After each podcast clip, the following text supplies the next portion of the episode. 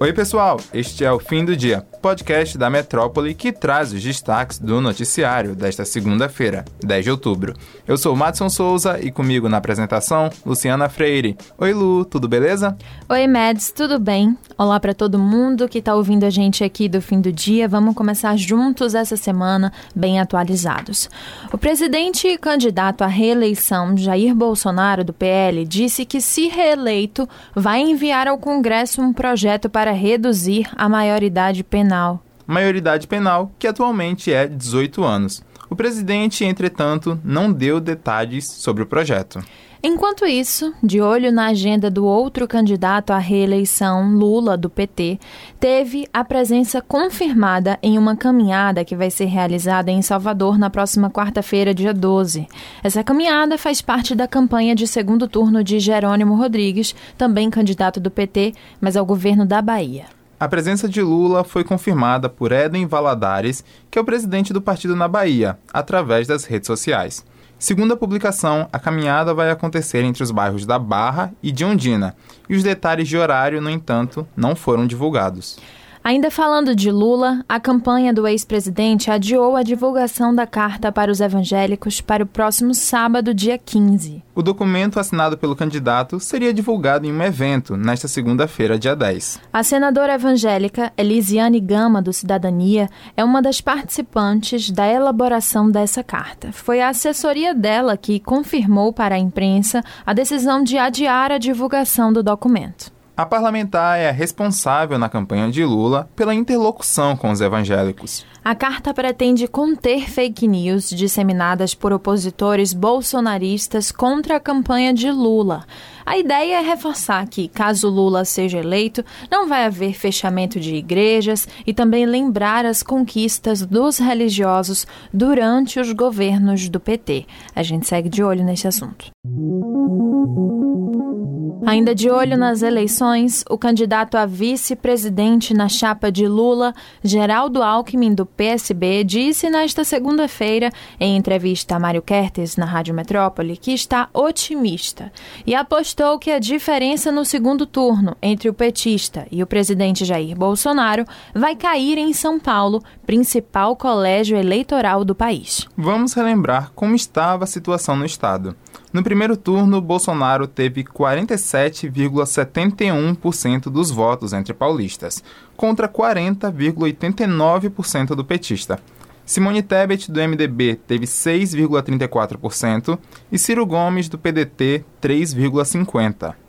Segundo Alckmin, na eleição de 2014, o então candidato do PSDB à presidência, Aécio Neves, teve 5 milhões de votos de diferença para Dilma Rousseff do PT. Já em 2018, Bolsonaro venceu Fernando Haddad com 8 milhões de votos de diferença. Alckmin ainda fez uma declaração em defesa da democracia brasileira.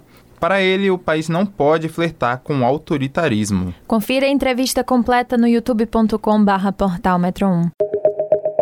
Também em entrevista a Mário Kertes na Rádio Metrópole, o deputado federal João Roma, do PL, que foi candidato ao governo da Bahia na eleição deste ano, descartou nesta segunda a possibilidade de subir no palanque de ACM Neto do União Brasil e ressaltou que o rompimento com o ex-aliado ainda não foi superado. Abre aspas. O meu adversário na Bahia e no Brasil é o PT. Se o nome disso é apoiar a CM Neto, então eu manifestei apoio a CM Neto. Isso não quer dizer que eu volto a ser aliado dele, ou que tenha superado questões pessoais que vieram à tona no período eleitoral, ou até que eu vá subir em um palanque. Não. Estou fazendo ações do presidente Bolsonaro na Bahia, fecha aspas, foi o que declarou Roma. O deputado federal voltou a cutucar a Semineto por ficar neutro no segundo turno.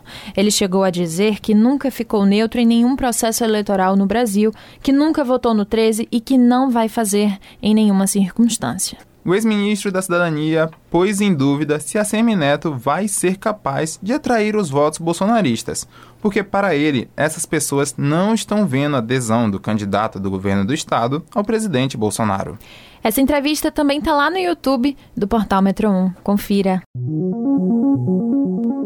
O assunto agora é saúde. A quarta morte causada por varíola dos macacos foi registrada no último domingo, dia 9, no município de Pouso Alegre, localizado no estado de Minas Gerais. A vítima teve seu nome preservado, mas foi identificada como um homem de 21 anos de idade, o que o torna a pessoa mais nova que veio a óbito no Brasil em detrimento da doença. O homem, que teve seu nome preservado, como Madison comentou, estava internado há quase um mês, desde o dia 11 de setembro. Ele possuía uma comorbidade e tinha histórico de baixa imunidade, assim como os demais infectados que faleceram. Até a última sexta-feira, dia 7, o Ministério da Saúde havia divulgado que o Brasil tinha registrado ao todo 8.340 casos de pessoas que contraíram o vírus monkeypox dentro do território do país. Além disso, o órgão tinha contabilizado mais de 4.586 pessoas suspeitas de terem se contaminado com a doença. Agora vamos falar de novos desdobramentos da guerra da Ucrânia. Na manhã desta segunda-feira, moradores de Kiev, que é a capital da Ucrânia, e outras cidades do país foram surpreendidos por bombardeios russos. Pois é, Moscou retomou os ataques como forma de retaliação ao incêndio que destruiu parte de ponte estratégica para a Rússia neste sábado, dia 8. O ataque deixou vários mortos e feridos. Tudo muito triste. Segundo o governo ucraniano, o país foi atingido por cerca de 70 mísseis. Em Kiev, que não era atacada desde junho, a estimativa é de que quatro pessoas morreram e 24 estão feridas. Em outra região, onde fica a ponte que liga a Rússia à Crimeia, 12 ucranianos foram mortos em 12 ataques em áreas residenciais. Ainda não há um número exato sobre a quantidade de pessoas que morreram com o ataque em todos os lugares atingidos pelas bombas. O episódio é um indicativo da intenção de Vladimir Putin, o presidente russo, de intensificar a guerra. Uma reunião emergencial entre Volodymyr Zelensky, presidente da Ucrânia, e o G7, que é o grupo com as sete maiores economias do mundo, foi marcada para esta terça-feira. O presidente dos Estados Unidos, Joe Biden, reforçou nesta segunda-feira o apoio do país à Ucrânia e afirmou que vai continuar a impor consequências à Rússia em resposta à guerra.